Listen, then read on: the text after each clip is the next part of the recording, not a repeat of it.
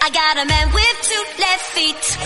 And when he dances not to the beat, I really think that he should know that his rhythms go, go, go. I got a man with two left feet. And when he dances not to the beat, I really think that he should know. Catodia y Radio Enlace presentan. Gente con Duende, con Manu de la Fuente. Muy buenas tardes y bienvenidos a una nueva entrega de Gente con Duende, este programa número 547 de este viernes 24 de junio. Llevamos ya tres días en verano y justo estos tres días hace un poquito fresco, la verdad que se agradece después de los calores que hemos pasado en las semanas anteriores. Eh, estamos ya en verano, estamos en- afrontando la recta final de la temporada, de esa temporada de Gente con Duende, pero hoy os hemos querido preparar también un programa, programa muy especial, como casi todos, como, como lo intentamos por lo menos hacer en todos los programas. Vamos a charlar con Joren González, que es un González, que es uno de los artistas de Forever Young, que es un musical que lleva el sello de Tricicla, que se, eh, se estrenó hace un montón de años, pero ahora se ha vuelto a reestrenar con nuevos actores, nuevos montajes, ha estado en Barcelona la principio de temporada y ahora está en el Teatro Alcázar Cofidis. Bueno, pues vamos a hablar de este, de este musical Forever Young, musical y humor con el sello de Tricicla, lo vamos a hacer con Joren González. Después vamos a charlar con Jesús Torres, que también estuvo con nosotros hace tiempo, hablándonos de Puños de Harina, que es un monólogo donde interpreta a dos personajes, a Rukeli, que es un boxeador eh, gitano, que, que, en la época de Hilder, que por el hecho de ser gitano, pues eh, le quitan el título, y a otro joven, a Saúl, que es también gitano y es homosexual. Entonces tiene, sufre, eh, eh, sufre la discriminación por el hecho de no ser un hombre como su padre quiere que sea. Eh, ese se titula Puños de Harina y está en el Teatro Infanta Isabel hasta este próximo 10 de junio. Y hablaremos de premios, de los premios o sea, eh, que se han entregado esta semana. Primero con Samuel Rodríguez Cimiano, codirector de Corte España y los premios Fugaz, que se entregaron el pasado martes en una gala telemática a través de Instagram, los mejores, los premios a los mejores cortometrajes españoles. Y ha ganado Mindanao, eh, protagonizado por Carmen Machi, que por cierto también se ha llevado el premio a la mejor actriz. También nos hablaremos de los premios Godot, que se estrenaron en una gala magnífica este pasado lunes en los teatros Luchana, donde estaba todo el mundo del teatro, muchísima gente, premios, todo maravilloso, muy bien, la gala muy entretenida, muy divertida, eh, presentada y dirigida por Natalia Hernández y por Juan Vinuesa, que lo hicieron todo muy ameno. Un gran éxito los premios Godot con él. Y también vamos a hablar con uno de los ganadores, con Francesco Carril, amigo de Gente con Duende, que se llevó el premio Godot al mejor intérprete masculino. Y lo hizo frente a Juan Diego Boto y a Carlos Hipólito son palabras mayores. Y terminaremos el programa hablando de otro monólogo que se titula Mejor. Lo haremos con Daniel Rimón, que está los viernes y los sábados de este mes de junio y julio en la sala 9 Norte. Con él nos iremos al final del programa. Pues este es el contenido que tenemos preparado para este Gente con Duende, así que acompañadnos en este viaje que cada viernes hacemos por el mundo del teatro y los espectáculos a través de la radio. Esto es Gente con Duende.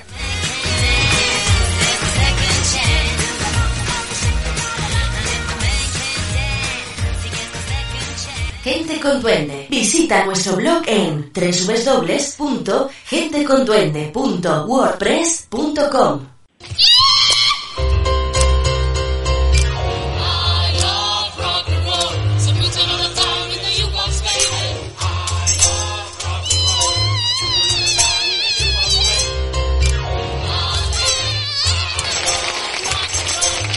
Esto es un anticipo, algo de lo que suena ahora mismo estos días en el Teatro Alcázar Cofidis. Se titula Forever Young es, mm, y es un trabajo que ha sido adaptado, versionado y dirigido por Tricicle, por Carles Sanz, Paco Mir, Joan Gracia. Entre los intérpretes, pues uno de ellos es Llorén González, a quien ya saludamos y damos la bienvenida a Gente con Duende. ¿Qué tal? Muy buenas tardes, Llorén.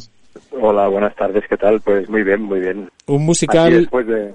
No, no, digo que muy bien ahí después de esta ola de calor que, que, que ha azotado la primera semana de, del Forever Young, muy bien, muy bien. Bueno, ahora estamos, ahora estamos ya más, más fresquitos, ahora más a gustito, ¿no? Bastante más, bastante más. Bueno, de hecho, incluso ahora las temperaturas son como de, de las que deberían haber sido hace un mes, pero bueno, ahí estamos. Exacto.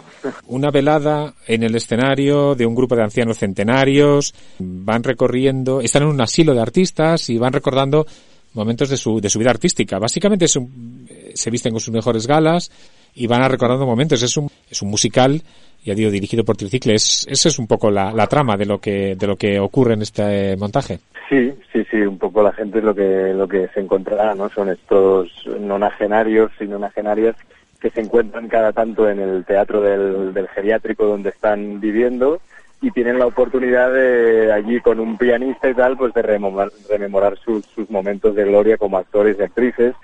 Son estos viejos que se, o sea, que en realidad se portan como niños, ¿no? Porque tienen una enfermera que, que les cuida más bien entre, entre comillas, porque lo que en realidad hace es básicamente hacerles la vida imposible y ser bastante condescendiente con ellos, ¿no? Y entonces ellos lo que hacen es eh, rebelarse incluso contra, contra esa enfermera. Bueno, porque es un musical, en el fondo hay mucha música, hay mucho humor, evidentemente Sí, si la, sí, la sí, dirección sí, es tricicla, pues eh, hay mucho humor y mucha música, que es un musical realmente esto. Sí, no, no, claro. Es, eh, en realidad creo que la descripción exacta es como una obra donde se cantan muy bien eh, canciones, pero sí, evidentemente es un musical. Hay como 15, 16 temas, eh, me refiero. Lo que pasa es que no es un musical en sí en cuanto que las canciones, digamos, avanzan la acción dramática, sino que las canciones se cantan, pero no, no tienen que ver exactamente con, con la acción dramática, ¿no? No sé si me explico, Claro, son, son, son ancianos, ancianos que cantan y que como están en una residencia de ancianos, pero de artistas, pues ellos han pasado por el escenario y van rememorando sus, sus glorias y contando Exacto. sus y contando sus anécdotas y sus historias, ¿no? Sí, sí, sí, Y en esa pelea permanente con la propia enfermera. Con la propia enfermera que, que es como, sí, es como el ogro de esta función. Claro, lo- los intérpretes sois eh, Llorén González, Mercé Martínez, Mar Pujol, Lucía Torres, Ray Borrell, Irene Jodar y Mar García. Pero, pero que yo sepa, vosotros de donagenarios tenéis poco. De hecho, tú, a ti te falta todavía muchísimo. ¿Cómo, cómo Sí, hacéis? sí, Porque sí. interpretáis ancianos. Supongo que el trabajo corporal ha sido fundamental en este, en este Claro, montaje. Claro. En en realidad, bueno, lo comentamos entre nosotros porque, digamos, como para un actor o para una actriz, encarnar un personaje así es, es un regalo porque realmente tienes que hacer trabajo de personaje, ¿no? Evidentemente somos nosotros como si tuviéramos 90 años, es decir, pues yo soy Llorens González como si tuviera 90 años, pero evidentemente hay un cambio en, en la corporalidad, hay un cambio en la voz incluso, ¿no? Entonces todo eso va añadiéndole como ingredientes a esta construcción del personaje. Evidentemente con de la mano de Tricicle toda la parte gestual y tal ha estado muy bien asesorada, ¿no? Porque ellos son como los maestros, yo, yo diría que los maestros de este país en, en este en esta cosa de la gestualidad, ¿no? Pero lo que te decía es, es un regalo para, para un actor porque realmente hay, hay una construcción del personaje muy evidente, incluso, incluso con maquillaje y peluquería. Sí, bueno, maquillaje un montón, ¿no? Claro, y caracterización. Sí, sí, sí, caracterización. Es como que, bueno, es, es fantástico meterse ahí en la piel. ¿Y cómo ha sido trabajar Eh, con, con Tricicle, que os dirigieran en este montaje? Pues mira, lo que más nos han, sobre todo quien nos ha dirigido, o sea, quien llevaba la batuta era, era Paco Mir y después Carlas y Joan estaban como dando sus opiniones, pero, pero sobre todo quien llevaba la voz cantante era Paco. Entonces él nos insistía mucho eh, en algo que también es muy típico en, en Tricicla, ¿no? En Tricicla, que es, es como su sello, que es la precisión y la partitura. Es decir, todo lo que ocurre en el escenario es ensayado, es una partitura. Aunque parezca que ocurra por primera vez o, que es eh, fruto del azar o demás, eh, está todo ensayadísimo, pensado y incluso algunas cosas coreografiadas, ¿no? Entonces e- esa cosa es donde donde más insistía Paco, en la precisión y en y en la partitura. Entonces ha, ha sido realmente un trabajo muy muy interesante y muy lúdico también. Ha habido, también, ha habido cambio. Lo que es que yo recuerdo haber visto este musical hace como 11 años, aquí en Madrid. Yo recuerdo que entrevistamos a Edith Salazar, que interpretaba precisamente a la enfermera. Claro, este musical, este montaje ha estado dando vueltas por muchos países, se ha representado en muchos lugares. Sí. Pero ahora hay un elenco nuevo. No sé tú en tu caso, desde cuándo llevas eh, en este nuevo elenco, o cómo ha sido tu, tu integración dentro del... del- Bueno, la, la, eh, se- este- se- volvimos a estrenar después de 11 años en Barcelona hace pues el- en marzo. Digamos, yo estoy desde, desde esta nueva nueva de este nuevo reestreno. Sí, sí que esto que comentabas de los cambios, sí, también eh, yo creo que al, al pasar 11 años pues es una oportunidad, ¿no? Siempre para revisar una, una misma obra, evidentemente los actores eh, de esa época no son los mismos. Por ejemplo, en esta ah, ha dado la casualidad, o, o igual en realidad Tricicla ya lo buscaba así. Nosotros tocamos más instrumentos, entonces salen más instrumentos en, en escena. Pues hay un violín, hay un clarinete, está la propia que sí que ya salía en el otro montaje, en, la otra versión, digamos. Por ejemplo, eso es un, es un cambio. ¿no? ¿Y el tuyo cuál es? ¿Tú que que tocas? Que no- yo no podía ver el musical todavía. Tú eres clarinete. Yo, hay, hay un momento que en el, You Can Leave Your Head On, a mí me toca la parte de clarinete. Oye, ¿y las canciones? ¿Cómo? Claro, porque son canciones de, muy conocidas, ¿no? De, de- de- de todos los tiempos. O sea, que quiere decir, Sí, claro. los que nos acerquemos Es- a ver el musical, vamos a reconocerlas rápidamente, ¿no? Rápidamente, eh, hay unas hay unas canciones que son en todas partes igual, forman parte de la banda sonora universal y después hay algunas como por ejemplo las que canta la enfermera que les canta a los a los viejos están adaptadas y l- las- la mayoría de ellas las ha adaptado Pepín Tre con toda la ironía y con todo el humor que tiene que tiene él que es bastante lunático. Y, y después sí que hay algunas adecuaciones. En alguna en alguna canción pues eh, se canta por ejemplo el dime que me quieres de Tequila que evidentemente pues eso en otras partes del mundo no debe ser así no pero es una banda sonora que la gente reconocerá enseguida y además lo que nos pasa es que nosotros desde el escenario oímos al, al público como tararea como cómo se sorprende de esta canción de la otra cómo se emociona La, claro, el texto, eh, originalmente este musical es de Eric Gedeón. Yo sé que Tricicla Ujú. fue el que hizo esa adaptación en la versión hispana, eh, para, y que, y que, te- bueno, ha tenido que hacer eh, determinadas actua- eh, actualizaciones. Y, y Sí. como bien decíamos, pues es Tricicla, es humor, humor gestual.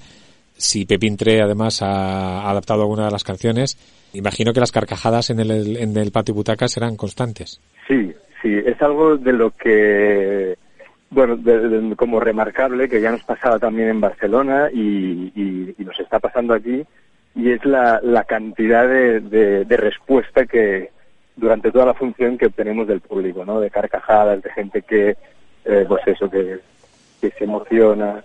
Que Bueno, lo que- grande, ¿no? Que en definitiva es de lo que Sí, se sí, trata, sí, ¿no? eh, Un espectáculo para divertirse. Exacto, lo comentábamos, ¿no? Con, con los compañeros, que es como, no sé si es por el momento, me parece que está como muy bien programada esta, esta función, porque notas como que la gente tiene ganas de divertirse, de pasar un buen rato, de olvidarse un poco de, de- las neuras que, que va trayendo la vida y pasar esa hora y media como para relajarse y, y, bueno, finalmente pues el público termina casi todas las noches de pie, como muy agradecido Hoy viernes tenéis función a las 8. Bueno, los horarios son miércoles, jueves y viernes a las 8, los sábados a las 7 y a las 9 y el domingo a las 8 de la tarde. Teatro Cofidis Alcázar, en principio hasta finales del mes de julio, o sea que queda todavía Exacto. un montón de semanas. Y no sé si la, Sí. el público madrileño se ríe igual que el público de Barcelona. Eh, Hay diferencia, hay diferencia, pero pero lo bueno es que al final se, se ríen. Pero sí, sí, no, no, no sé qué debe ser, pero son esos matices que en unas bromas pues igual reían más allí y en otras más más aquí. Pero pero al final lo general es que es que reaccionan, sea en el mismo sitio o no. Pero sí, sí que hay, hay diferencia, no, no sabía por qué, pero bueno, ya te digo, al final lo, lo, lo bonito es que es que reaccionan y durante toda la función se oye el público, ¿no? Bueno, al final también es verdad que hay un humor más internacional, eh, como pasa con Triciclo, también como pasa con Illana, que son también muy específicos Claro. de teatro de gestual. Pues es que el más internacional es el, el- el teatro gestual, ¿no? Pero al final el humor es, es eh, común. Y es muy Claro, divertido y claro, y tener, a- y tener la, la presencia de, de Tricicla detrás de, detrás del montaje, pues todo le da un, Claro. le, le da un aval, ¿no? Un- Una, una fuerza Sí, mayor. Y además hay mucha gente que lo dice, ¿no? Se nota, se nota el sello de triciclo, aunque no salgan ellos, pero se nota, ¿no? Entonces, entonces es una, es una manera de, de hacer muy característica. Pues nada, a, a vestirte, a maquillarte, a encorvarte, a meterte en ese Lloren González de, de noventa y tantos, aunque sé que te quedan muchos. y gracias por habernos acompañado aquí en Gente con Duende. Un abrazo. Nada, un abrazo a vosotros y muchas gracias. Estás escuchando Gente con Duende. Hola, soy Verónica Sánchez y quiero invitaros a todos a Gente con Duende en Radio Enlace. Gente con Duende, tu programa de teatro y espectáculos en Radio Enlace y en Catodia. Igual que en un escenario. Vamos a saludar ahora a Jesús Torres, que vuelve al teatro con puños de harina. Hablamos con él hace un año y pico, en febrero del año 2021, con motivo del estreno en el, de Fernán Gómez. Y ahora volvemos a saludarle porque este montaje se ha repuesto en el Teatro Infanta Isabel. Así que vamos a saludar a este actor, director, productor, dramaturgo, profesor, bueno, todo, todo en uno. Jesús Torres, muy buenas tardes. Hola, ¿qué tal? ¿Cómo estáis? Hola a todas y a todos. Bienvenido de nuevo a Gente con Duende. Eh, ha vuelto Puños de Harina en este, en este verano, en este mes de, de junio, en el Teatro Infanta Isabel, ¿Qué tal este reencuentro con el personaje y con la y con el público? Mira, pues, eh, pues lo, bonito es que no es que hayamos vuelto, es que no nos hemos ido, que es lo bonito, ¿eh? y lo tan complicado ahora mismo en el mundo de las artes escénicas, de la cultura y del teatro. La verdad es que hemos tenido mucha suerte porque hemos trabajando y compartiendo puños de harina en teatros eh, en gira y, volver a volver a Madrid siempre es muy bonito porque es volver a casa y, es poder ver con el público que ha visto empezar el espectáculo. El espectáculo ha ido cambiando en todo este todo este tiempo, pues a nivel técnico, a nivel personal también, porque bueno, no, no, no somos las mismas que, que empezamos el proyecto, aunque seamos las mismas personas, pero como algo positivo hemos cambiado, ¿no? En este año compartimos este trabajo, recibiendo el, feedback de, del público, y la verdad es que volver ahora es como mirarte en un espejo, ¿no? Y ver como, wow, que cuando estuvimos aquí en el Teatro Fernán Gómez o el Laminador, ahora volvemos a la Infanta, fíjate como, parecía que miras para atrás como diciendo, wow, cuando éramos pequeños, ¿no? Cuando éramos chicos, ¿no? Porque, porque ahora como que lo tomamos con otro tipo de, de madurez y, y, es muy bonito ver cómo, cómo creces con una obra y cómo maduras a través de un personaje, ¿no? Sí. Bueno, iba a decir, a, a través de un personaje, a través de dos, realmente porque bueno, son, como dos monólogos que se van intercambiando, un mismo actor, en este caso tú, que también diriges y eres el autor del texto, interpretando a, a dos eh, a, a, dos personas, a bueno, a dos gitanos, uno de ellos que tiene que enfrentarse al, al hecho de ser gitano en la Alemania nazi y que de hecho que había conseguido ya unas, unos triunfos importantes, que es Rukeli, y otro que tiene que enfrentarse a, al hecho de ser homosexual siendo además gitano, en una España también de un tiempo indeterminado, mucho más reciente, ¿no? Efectivamente, sí, son Ra Saúl y, Rukeli, son estos personajes que, que nombrabas y que, que definías, que, que más allá de ser gitanos, de, son hombres que pertenecen a la cultura gitana, que es algo muy característico, que no es fortuito tampoco en la obra esa elección, pero, pero sobre todo, por encima de todo, son hombres, y son hombres que por, por diferentes motivos en diferentes épocas no encajaban dentro del concepto de hombre de lo que se esperaba para ellos, ¿no? Eh, a le quitan el título de campeón de boxeo por no ser un hombre y Saúl es eh, violentado por su padre continuamente por no ser un hombre. Y cada uno por una forma diferente. Rukeli no es un hombre, entre comillas, porque era gitano, tenía la piel morena. Y, y, y, cuando le dan el título llora en el cuadrilátero, llora como una mujer, como decía la prensa de la época, por tanto no se le considera hombre y se le quitó el título y Saúl pues no era un hombre, porque según su padre era homosexual y se le quitaba el título de hombre, ¿no? Entonces al final son dos hombres que se enfrentan a lo que la sociedad les dice que tienen que ser y cómo tienen que ser. Y, y es la reflexión que yo traigo hasta el día de hoy, ¿no? Creo que las cosas han cambiado, pero no tanto. Entonces siempre, siempre hay un momento en el que nos disfrazamos de hombres, incluso los que tenemos las cosas muy claras, nos disfrazamos de hombres e intentamos ser eh, más hombres, por decirlo de alguna forma, por encajar en lo que se espera de nosotros. ¿Y qué es, qué, qué es ser un hombre? ¿Qué significa ser un hombre? Pues mira, es una pregunta que yo lanzo en el espectáculo. A mí no me gusta en el espectáculo lanzar la respuesta, pero como me estás preguntando ahora a mí, yo como persona eh, normal, pues sí que tengo mi, opinión. Y si quieres la comparto contigo. En el público no la comparto, en el, el teatro, porque creo que, que tiene, es bonito que, que el espectador y la espectadora se lleve, se lleve la pregunta a casa. Pero para mí, ser un hombre significa ser lo más parecido a, a lo que a lo que tú has soñado ser para ti mismo. O sea, creo que hay muchos tipos de hombre, hay muchas formas de ser hombre, y, la forma más original y auténtica de ser un hombre creo que es ser el hombre que tú quieres ser, ser el hombre que, que no acepta eh, eh, condicionantes de fuera y, y puedes elegir esa forma de ser. Y creo que ahí donde está lo bonito, en la diversidad, que no hay una única forma de ser hombre, sino que hay muchas formas, muchas formas de ser mujer, por tanto, por supuesto que esto se extiende a, a todo, a todo género, y hay muchas formas de ser, al final, ¿no? Sin un género u otro. ¿Y qué tal has, cómo ha sido preparar los personajes, meterte en la piel de un, de un boxeador? Bueno, en ambos casos también los dos boxean, uno boxeador profesional, otro porque se tiene que pegar de vez en cuando, porque le obliga a su padre. ¿Cómo ha sido meterse en la piel de, de, de estos dos personajes? Pues ha sido algo muy bonito, porque tía, yo no he boxeado nunca en la vida, entonces de pronto tener que meterme a boxear para, para este personaje es muy bonito. Es lo que está guay de ser actor, ¿no? De dedicarte al mundo del teatro, al mundo de la interpretación, que tienes muchas vidas dentro de una. Entonces yo ahora mismo estoy viviendo una vida en la que tengo que eh, tener un, eh, una condición física, una salud, una fuerza que, que realmente no necesito en mi vida, pero mi personaje sí lo necesita. Así que yo a este personaje, a estos dos personajes, les, les presto mi vida durante un tiempo, durante unas temporadas, para ser boxeador, meterme en un equipo de boxeo, entrenar mi cuerpo, llevar una dieta, llevar un estilo de vida muy concreto, para poder subir al escenario y poder parecer ser boxeador y, y que el público pueda tener un, una imagen real de, o, más veraz de, lo que espera ver, espera ver en el escenario al, contar la historia de un boxeador. Entonces es algo muy bonito. Eh, seguro que la próxima obra, pues en vez de boxeador, pues a lo mejor soy pastelero y me dedico a aprender cocina, a aprender recetas y de todo tengo una vida diferente y es muy, es muy interesante. La última obra que vi tuya, en este caso tú no eras actor, el actor era Diego Olivares, La Metamorfosis de Gregor, ahí jugabas otro papel, ahí eras el papel del autor-director, que también vas compaginando con la compañía Aedo Teatro, que yo no sé si tiene algún otro proyecto, aparte de la metamorfosis de Gregor, las, los puños de harina, si tiene algún otro proyecto de cara al futuro. Eh, mira, pues eh, justo qué bonito que, que no recordaba, que habías venido también, y muchas gracias por venir a metamorfosis de Gregor, que es una obra en la que hablamos de salud mental, eh, de suicidio en la adolescencia, y para mí era muy importante que el público se viera reflejado, el público adolescente. Entonces, yo ya adolescente como que tampoco todavía ya no el perfil así. Y entonces ahí como que Diego Olivares que es el actor que de la compañía eh, hace un trabajo maravilloso en el que se encarna en el papel de Gregor que es un joven que decide no salir de su habitación y decide comunicarse con el mundo a través de las redes sociales y pone todas sus en manos de, los espectadores y de las espectadoras del público. De modo que cada día la función cambia y cada día la función es diferente. Y esto es algo que parece que está trucado, pero te aseguro que no, que cada día la función es diferente y es un lío ah, muy bonito, pero también muy muy muy muy, muy, difícil de llevar eh, a nivel técnico en la, en la compañía.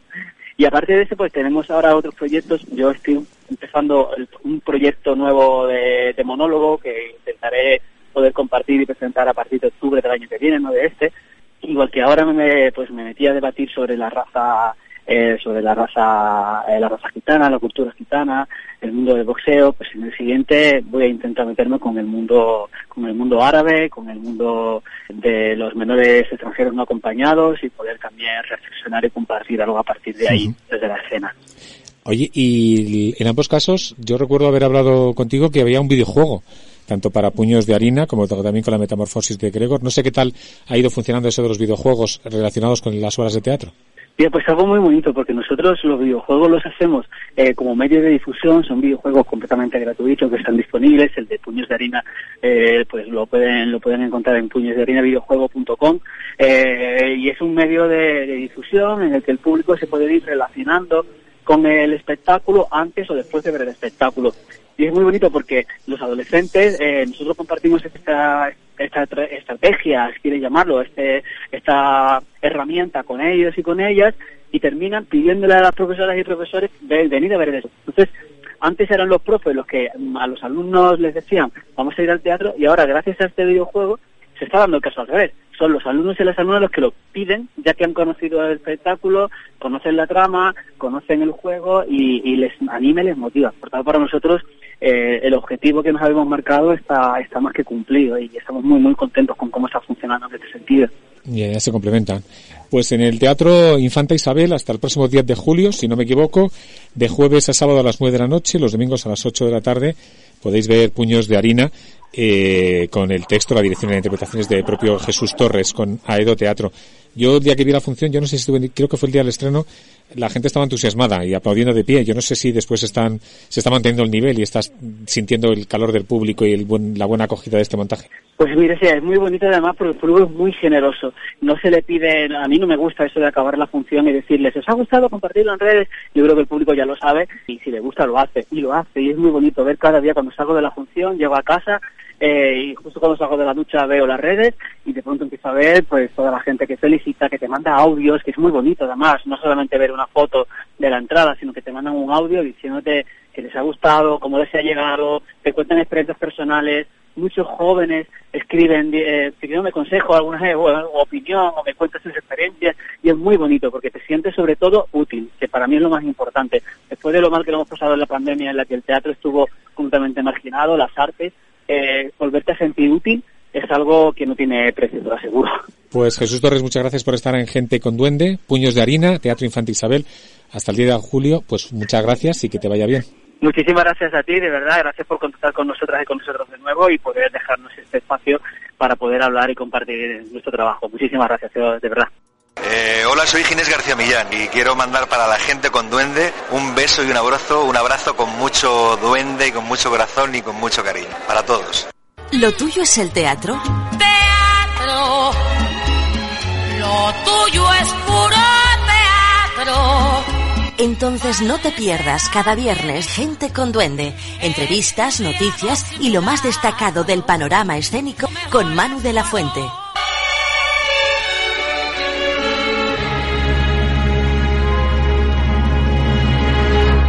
Venga, que nos vamos de premios. Vamos a conocer los ganadores de los premios Fugaz al cortometraje español y también aquellos premios, los premios Godot a las artes escénicas madrileñas. Eh, así que eso, pues vámonos de premios.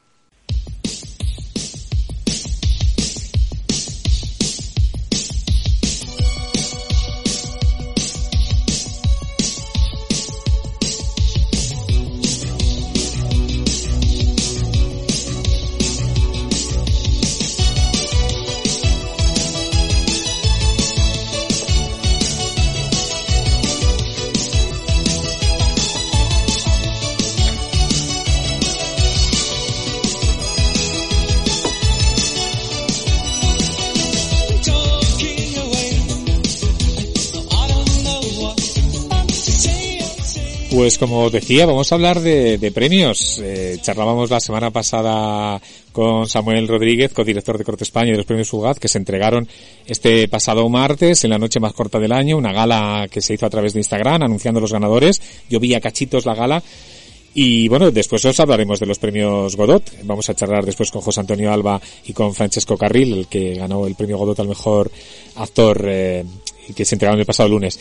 Bueno, Vamos a empezar por los Fugaz, por el premio al, cortometraje español. Eh, Samuel Rodríguez, buenas tardes. Hola, ¿qué tal? Que buenas tardes, bienvenido a Gente con Duende. Bueno, ya por fin, se entregaron los premios, los premios Fugaz, el pasado martes en esa gala, yo, yo vi a cachitos. ¿Qué tal las sensaciones? Ah, pues muy bien, la verdad que otro año de premios de cortometraje español que estimamos imprescindibles, reflejar la voz de, de la industria del cortometraje con esa, ya sabes, la comisión de casi mil personas, ¿no? Que se va a llegar en, en cualquier momento a los mil con los este año, que, que refleja el parecer y el gusto de la propia industria del cortometraje español para reconocer los trabajos más premiados del año. Así que, bueno, pues encantados de poder estar otro año al frente de este proyecto. Y como tú anticipabas, eh, repartidos, ¿no? Bastante repartidos, porque sí que es cierto que el premio a mejor cortometraje ha sido para Mindanao, que también se ha llevado el de mejor actriz con Carmen Machi, pero luego también los otros grandes premios también han estado muy repartidos entre varios cortometrajes, ¿no? Sí, tremendamente repartidos. Yo creo que ya te digo que es porque a la industria del corto le gusta ser específico y premiar el aspecto más, más destacado de cada trabajo y no hacer que, un trabajo arrastre, ¿no? Lo hemos visto eso en, en, poquitas ocasiones. Y de este modo, pues el premio al mejor director fue para Jaime Olías por Chaval, mejor guion para Santiago Requejo por Votamos, mejor actor para Ramón Barea por eh, la entrega y así sucesivamente, ¿no? Parece que no hay dos premios que coincidan. Bueno, porque Verónica Chegui, por ejemplo, se llevó a mejor dirección Nobel por Loba y también este cortometraje consiguió el, mejor montaje.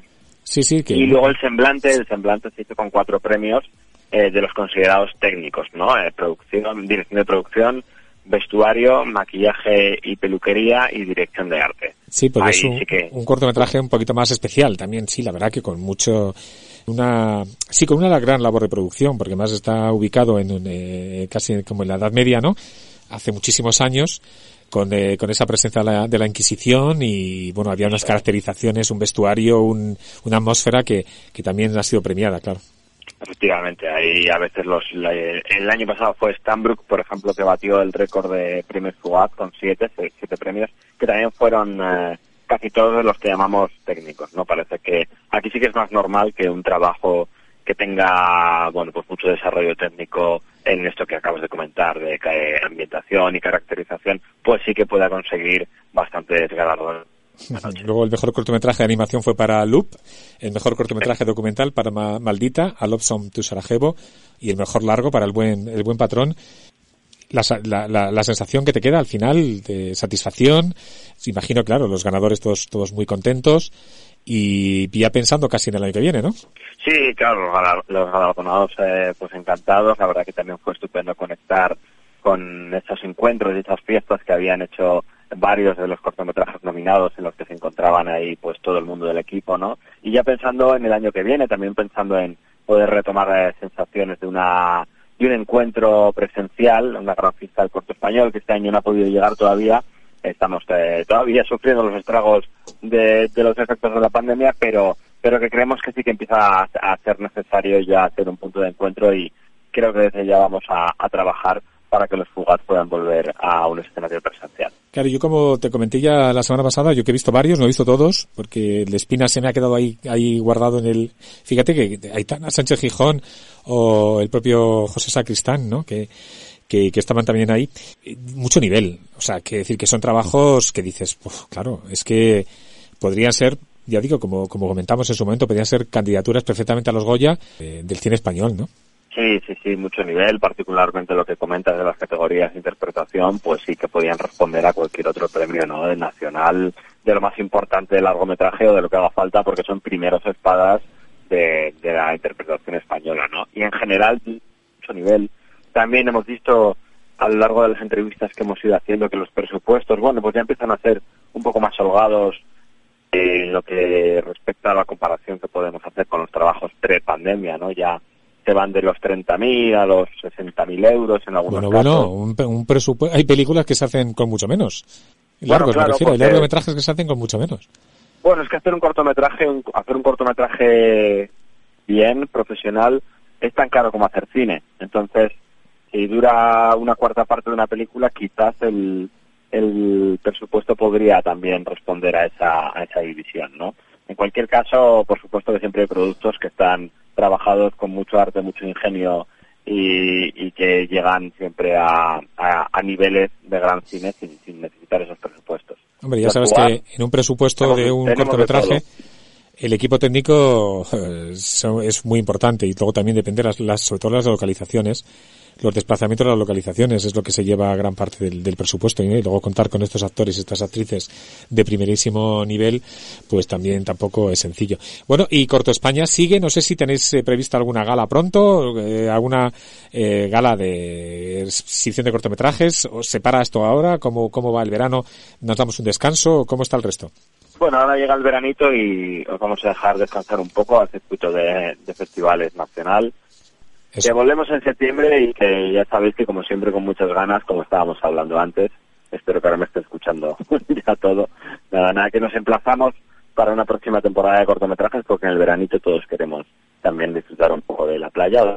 Pues nada, pues muchas gracias. Eh, bueno, pues ya hablamos en septiembre, ya te damos las vacaciones también porque los cortometrajes van un descanso. Tenemos eh, esos premios Fugaz eh, que acaban de entregarse este pasado martes, en la noche más corta del año, que como siempre ha sido un placer contar contigo durante esta temporada, que te llamamos de vez en cuando, y que nada, que en septiembre pues eh, volveremos a contactar contigo y que nos sigas contando cosas de cortos. Claro, por supuesto, sí, como siempre nosotros encantados de, de compartir espacio y puntos de vista sobre el cine y sobre los cortometrajes. Pues nada, gracias Samuel, un abrazo. Feliz verano. Venga, un fuerte abrazo y feliz verano. Gente con duende, también en iVox.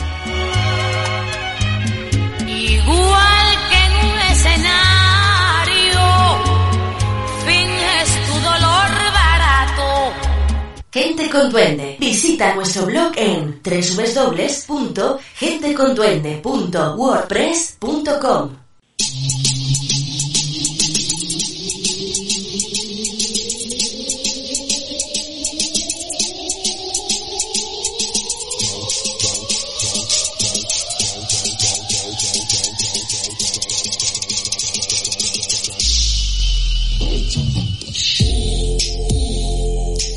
¿Y qué pasó el pasado lunes 20 de junio en los teatros Luchana a las ocho y media, en la sala 2, en la sala grande? Porque se entregaron por fin los premios Godot. Bueno, y fue todo un éxito. Estaba a tope. Había muchísima gente de la profesión, actores, actrices, productores, directores, directoras, mucha prensa, amigos del teatro, bueno, en fin. Y todo un éxito. Así que vamos a saludar al responsable de, de esta gala, al director de la revista Godot, José Antonio Alba. ¿Qué tal? Buenas tardes. Hola, buenas tardes, Manu. Bueno, que todo, que todo bien, todo bonito, todo feliz, vamos, eh, todo un éxito. Todo, todo han sido alabanzas hacia ti, hacia tu persona, hacia el equipo, hacia todos.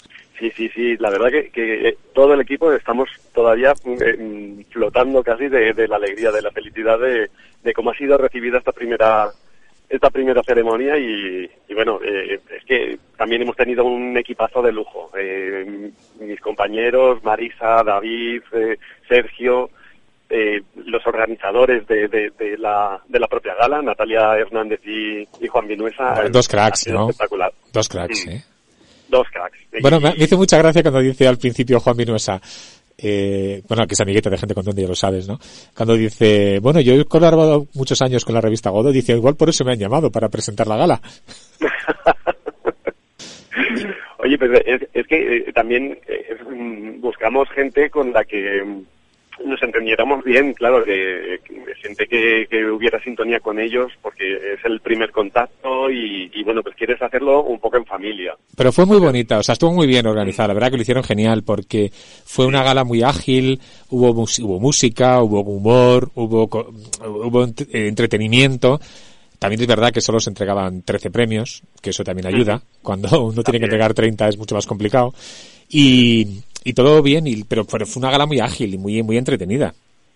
Eh, fue unida y, y tuvo ese, ese puntito de, de humor, de amor y, y de autocrítica también a la profesión que, que, que, que nos viene muy bien y, y siempre haciéndolo, pues eso, desde, desde un lugar amable. Sí, curioso, es verdad, esa reflexión que hacía al final también el propio Juan Vinuesa, ¿no? Cuando decimos, no hacemos más que quejarnos de lo mal que están las cosas, vamos a ver lo que podemos hacer cada uno de nosotros por poder solucionarlas, ¿no?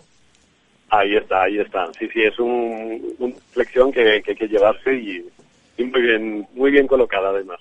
Y luego reparto de premios, la verdad. Suele suceder también en estos premios, ¿no? Un reparto, un bastante equilibrio, porque parecía que el bar que se tragaba a todos los españoles parecía que, que se iba a llevar todo, eh, porque se llevó el de mejor actor con Francesco Carril, se llevó el mejor, eh, el mejor La autoría teatral, la mejor eliminación, pero claro, luego resulta que eh, la mejor obra de teatro fue eh, Una noche sin luna, eh, la mejor actriz por Vicky Luengo. O sea, que al final hubo un poquito de reparto. No, no hubo ni un ganador claro ni un perdedor claro. Eso es todo bonito. Eh, por ahí viene un poco el, el espíritu de, de estos premios, el, el tener un poco un recuerdo, ¿no? Para, para la amplitud de, de oferta que, que tenemos en Madrid.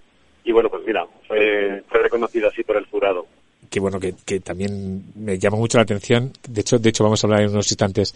Vamos a dar la enhorabuena a Francesco Carril, que es también amiguete Ah, del bien. programa, que se llevó el, el premio Godot al mejor intérprete hombre. Eh, el, el abrazo, yo recuerdo, yo los vi juntos a Juan Diego Boto, a Francesco Carril y a Carlos Hipólito y dije, ¡puf! Vaya terna, vaya terna. Sí, sí, sí, qué, qué- bonito, qué, qué, qué momento, ¿verdad? Y igual que el, el, el recuerdo que tuvo Vicky Luengo a la hora de reconocer su premio, eh, tanto a Marta Nieto como a Blanca Portillo, y acordarse también de Marino Salas, que también Efectivamente. compartía con Marta Nieto en la infamia. en la infamia que sí que eran dos actrices que se iban alternando. Luego también el premio, el premio especial, eh, que si ya se sabía, a Cristina Rota, también muy, muy emotivo, ¿no? Muy emotivo, sí. Lo, bonito de, ese momento fue que, que, yo creo que Cristina Rota se sorprendió a sí misma emocionándose. Le, le- le- ese momento le desbordó y, es lo bonito de, de haberlo visto, de haberlo vivido ahí, ¿verdad? Bueno, y luego también me pareció muy interesante, muy curioso, que hubo premios equo en el caso de, de la, del mejor espectáculo de danza y también en el mejor espectáculo del, del, del OFF, que se lo llevaron a Alberto Velasco por Sweet Dreams y también eh, Cabezas de Cartel por, de Perigallo Teatro. Ya se le hubiera faltado que hubiera, también se hubiera, hubiera llevado Los Despiertos, que estaba allí Los Jo- José Troncoso. Y hubiera sido mágico ya, ¿verdad? El- de repente que, que, que Love hubiera encontrado ese equilibrio, esa, esa igualdad, hubiera sido ya maravilloso. Pero bueno, eh, eh, en parte ha sido así, ¿no? Y, y- y además tuvieron dos discursos muy bonitos, muy, muy potentes. Alberto hablando sobre el- lo que es el, el- lo duro que es eh, la profesión, el afrontar el fracaso muchas veces y el, el seguir peleando y el, el seguir potenciando la creatividad y, y Perigallo acordándose de del público que paga entrada, del público que agradece, del público que va, que, que también es eh, el- pues bueno el motor. por El motor, claro. todo, ¿no? El que paga las entradas, evidentemente. Claro, y fueron dos, dos discursos muy bonitos, muy cercanos, que a mí particularmente me emocionaron mucho. Bueno, entonces nada, que habrá que hacer otra gala el año que viene, ya está claro, ¿no? Ahora habrá que ponerse manos a la obra ya con, con lo siguiente, vamos a ver. Ya, ya, efectivamente. Pues eh, nada, solo quería darte la enhorabuena. ¿No? ¿Ha habido algo malo? ¿Alguien se ha quejado de algo? No, no se ha quejado nadie de nada. No, no, la verdad, eh, eh, te, te digo que estoy sorprendido. Eh, ya en, en círculos íntimos ya se estará comentando, obviamente, no, no puede ser todo, todo bonito, pero a través de las redes hemos recibido todo cariño, felicitaciones, mucho amor, mucho agradecimiento, mucho apoyo y, y bueno, claro, así nos tienen que, No, Además estaba Juan Jiménez, el director de los teatros Luchana, también estaba muy contento con cómo había salido Sí. todo. Hay Hubo... que agradecerles, además, eh, mira, sí, permíteme, Manu, que desde aquí a Juan Jiménez y a los teatros Luchana les eh, demos un beso muy grande y, y unas gracias gigantes eh, por habernos abierto las puertas y, y, bueno, haber conseguido que, que- que hayamos podido materializar la, la gala. Pues nada, hubo picoteo, hubo bebidas, hubo todo. Bueno, pues nada, ya el año que viene, mucho más. Oye, José Antonio, que muchas gracias por estar una vez más en Gente con Duende, director de la revista Godot. Enhorabuena de nuevo. Y ya hablamos en un par de semanas para que nos hables de lo que se presenta en el veranito y aquí en Gente con Duende, ¿vale? Muy bien, pues muchas gracias, Manu. Venga, un abrazo. Un abrazo. Estás escuchando Gente con Duende. Bueno, y, colgamos a, a José Antonio Alba, que está muy feliz, muy feliz, porque ha salido todo muy bien estos premios Godot. Y como le decía el propio José Antonio, vamos a saludar a otro que tiene que estar también muy feliz, muy feliz. Además, para nosotros es todo un honor, porque es amigo de gente con duende, ha estado con nosotros en varias ocasiones y nos alegramos con él. Francesco Carril, ¿qué tal? Buenas tardes. Buenas tardes, Manu, ¿cómo estás? Tan feliz como tú, porque tú tienes que estar feliz, feliz, feliz, ¿eh? con este premio Godot como mejor intérprete masculino. Pues, hombre, la verdad que sido un honor eh, recibirlo. eh, sobre todo me alegré mucho por, por la gala, porque fue una gala súper bonita, súper sencilla, divertida y, y, bueno, también estaba nominado con dos tipos maravillosos como son Juan Diego Boto y Carlos Hipólito y para mí fue pues un honor recibirlo y además por un trabajo como el del bar al que le tengo tanto cariño. ¿no? Además estás trabajando un montón porque bueno, también acabas de terminar ahora Los Farsantes. Con, fíjate también con, con qué actores y con qué actrices compartiendo escenario, con Javier Cámara, con todo lleno desde el primer día. Que habéis Sí. estado ahí mes y medio con todas las funciones a rebosar.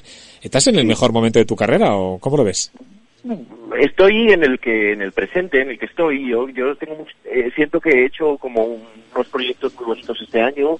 He tenido mucha la suerte también de coincidir con gente con la que ya había trabajado, como puede ser Pablo Remón.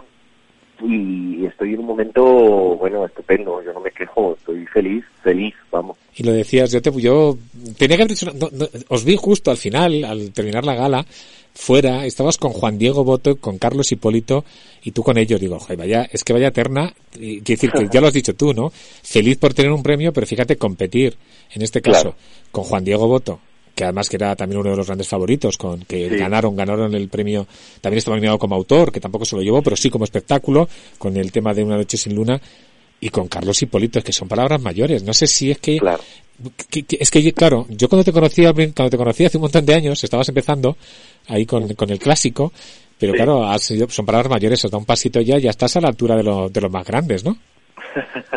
Bueno, la verdad es que, joder, ha pasado un montón de tiempo desde entonces. He tenido la suerte de cruzarme con gente estupenda, con la, con la que además eh, he seguido trabajando, que eso es lo bonito, ¿no? Tener directores eh, con, con los que repitas, con los que seguir como investigando en un lenguaje. Y estoy muy, muy feliz y muy orgulloso también del camino que estoy haciendo, de la, de la carrera y muy, muy, muy agradecido sobre todo. Bueno, y el otro día empiezo a ver una serie que se llama Intimidad, que está en Netflix, y de repente el primer capítulo, nada más empezar, ¡pum! Francesco Carril ahí con, Ahí estoy. junto a la protagonista. No sé si, si, si luego sigues más o no, pero ahí estás, de repente. Digo, sí, qué fue un- una serie que rodamos el verano pasado. Era mi primera serie así más grande y ha sido un trabajo muy muy bonito donde también he tenido la suerte de coincidir con gente bueno pues muy talentosa no como Iciar Ituño como Emma Suárez Ana Wagner eh, gente que bueno pues que lleva un montón de años y que que para mí ha sido un aprendizaje muy fuerte también estar con ellos y, y, y participar, digamos, como actor en este proyecto tan tan bonito y, y sobre todo tan nuevo para mí, porque yo no estaba muy acostumbrado a rodar. Bueno, tú has hecho cine, tele. sí que has hecho cine, mucho con Jonas Sí. Trueba, que eres Sí, uno de los fijos sí. de Jonas Trueba, en ese cine tan un poco más experimental que hace él. Sí, Pero vamos, entonces ya también es el salto a la gran pantalla, ¿ya? sí, sí, total, total. La verdad que la serie ha ido genial, es la, la más vista en un montón de países, se ha estrenado a nivel mundial y bueno, estamos encantados. Bueno, y con un- el bar que se tragó todos los españoles, que se llevó también el premio eh, Alfredo Sanzol, que era el director y también era el autor, se llevó el mejor pre- el premio como autor. eh, ha, te ha dado muchas satisfacciones. Lo, acabas de terminar los farsantes. Eso, los farsantes, que también te ha dado mucho. No sé qué, qué planes de futuro tienes a corto plazo. No sé si cogerte vacaciones o tenés gira con, con los farsantes o gira con el bar. ¿Qué es lo que vas a Pues- hacer próximamente? Pues mira, en agosto voy a estar en Pamplona rodando una película que la dirige Belén Macías, con, que, está, que, que protagoniza Marta Nieto, con la que tengo un montón de ganas de trabajar, que me parece una, una tía extraordinaria y tenía muchas ganas de coincidir con ella. Y después eh, arrancamos la gira de los farsantes, que empezamos en octubre y tenemos gira hasta finales de enero. Así que es una suerte también porque vamos a poder volver a hacer esa función que nos lo pasamos tan bien y se va a poder ver en toda España. No, porque además está, ha sido uno de los grandes éxitos de la temporada, desde luego, lo de los farsantes. Pues nada, que enhorabuena. Eh, Francesco gracias. Carril, yo aquí te conocimos cuando eras muy pequeñito todavía, que estabas empezando hace ya 10 o 12 años. Veo que te vas haciendo muy grande y ahora ya con la gran pantalla, bueno, igual dentro de, de un par de años te tengo que llamar porque estás a un Goya o algo así, no sé, ¿cómo lo ves?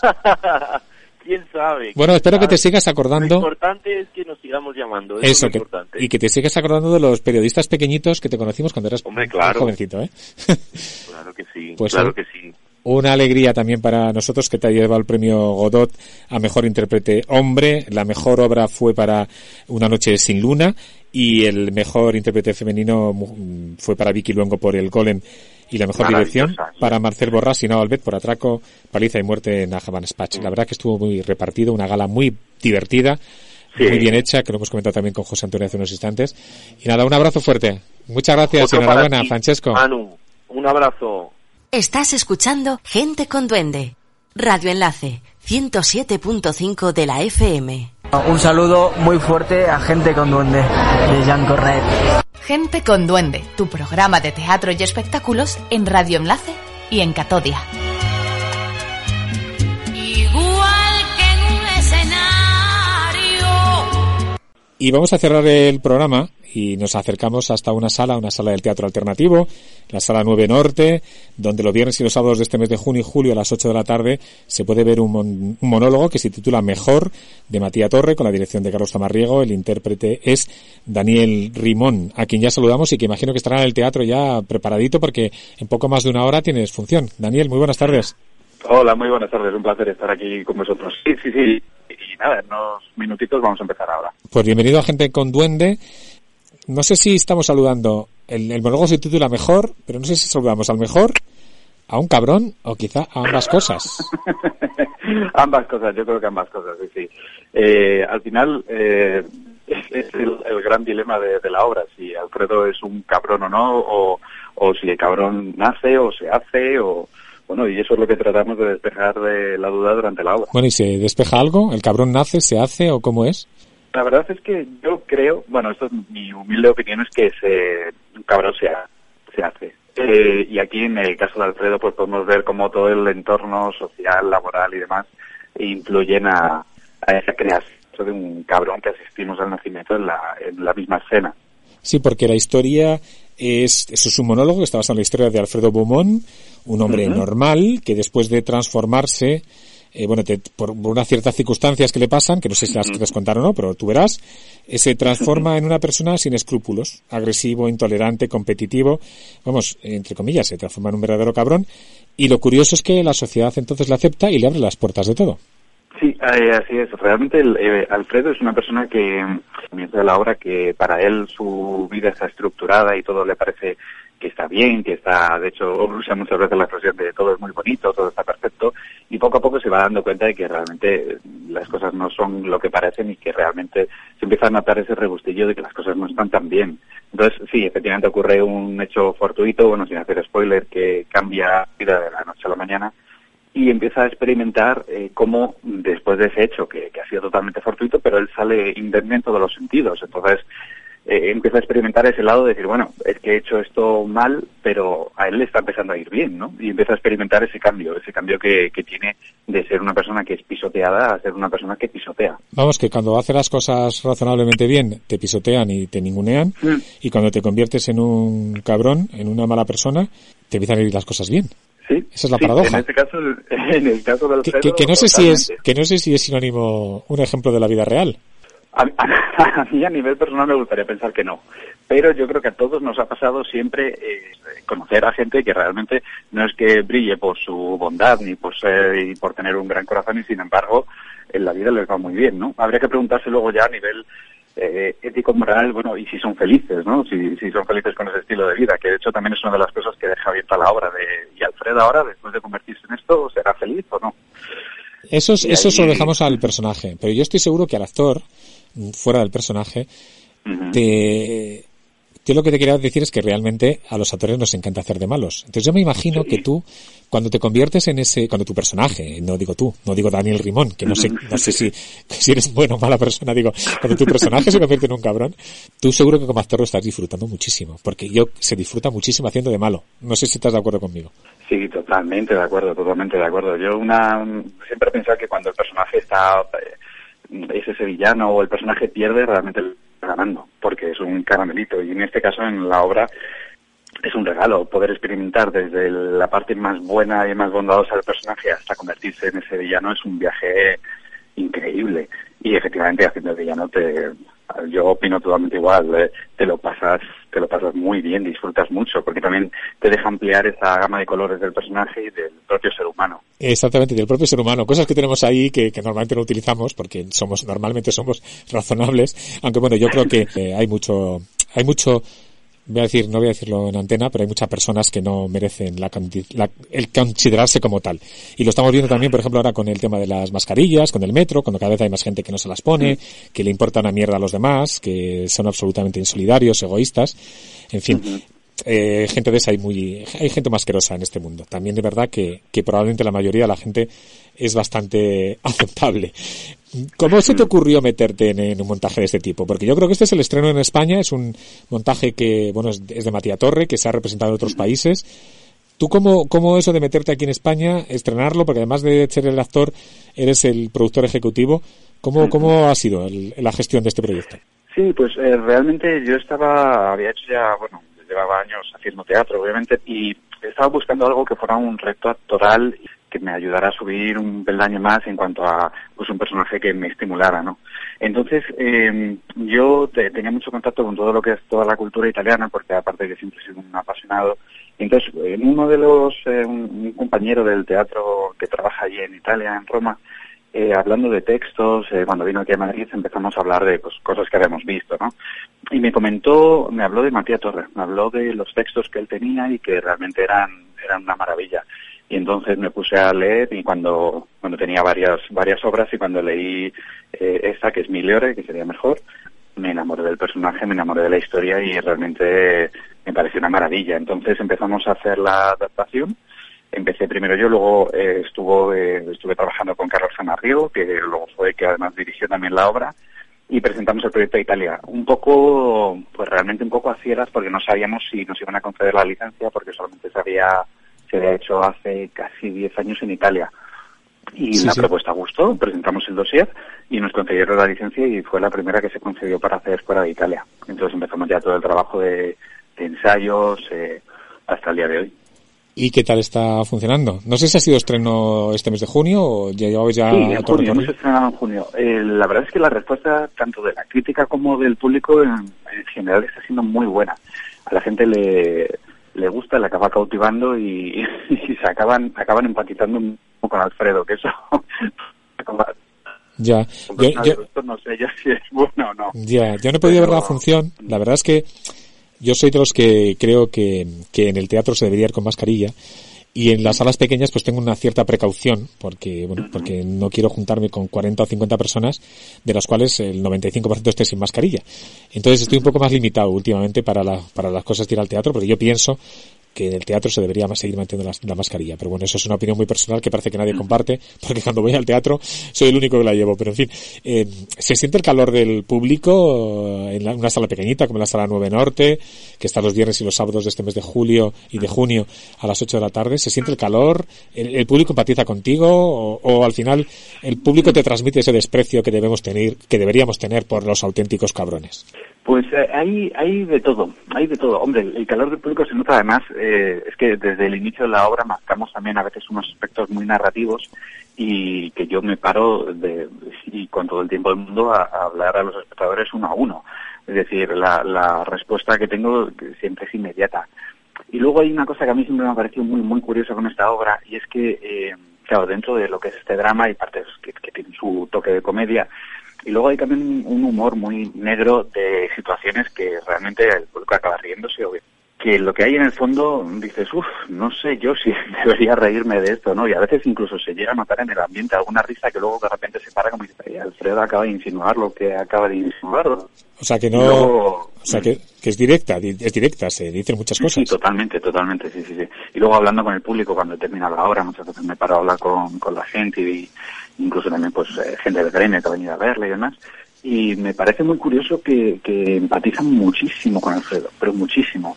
De hecho, pues tirándoles un poco de la lengua de, bueno, ¿y qué os parece? ¿Qué opináis de Alfredo? Y, y la mayoría de la gente le, le salvan. Le salvan de incluso todas las maldades que hacen. Porque yo creo, reflexiono con ellos. ¿sabes por qué? Yo creo que, que la mayoría de nosotros, si pudiéramos, seríamos mucho más capullos de lo que somos. Sí, y luego también creo que hay, hay una parte de, empatizar, de, de decir, joder, esas penurias que está pasando el pobre, pues ahí me recuerdan a... Siempre hay, yo creo que hay alguna parte en la que podemos empatizar. Y luego obviamente vemos como, en este caso Alfredo, le da la vuelta a la tortilla y, y además alivian de todo y le va genial en la vida y la gente tiende a empatizar. Es, es bastante curioso, sí, sí. Y ahí se te comentan después, ¿no? Eh, la- lo importante también de las salas pequeñas, las salas alternativas, cuando después hay también, hay casi encuentro con el actor, ¿no? Sí, sí, porque realmente muchas veces pues la gente se, se y cuando salgo pues a mí me encanta hablar también con la gente, ver un poco el feedback, ver qué opinan y, y que te dieron también su crítica, por supuesto, sí, sí, sí, es eso la verdad es que es una cosa que tiene su propia magia dentro de los teatros. Bueno, te, te Más- dejo que te más- prepares, que te queda poco más de una hora, Sí, una horita. Ya, ya estamos. No sé si, puntito, si sí, sí, sí. tienes algún ritual especial antes de las funciones.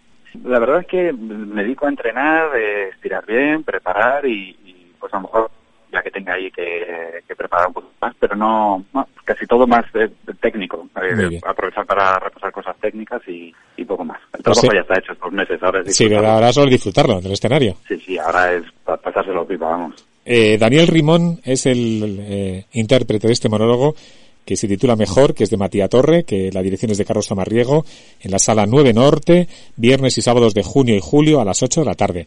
Ahí tenéis una función para ir a conocer a este personaje que se va a transformar en un auténtico cabrón, por decirlo de alguna manera. Daniel Rimón, muchas gracias por estar en Gente con Duende. Un abrazo fuerte. Un placer, un abrazo.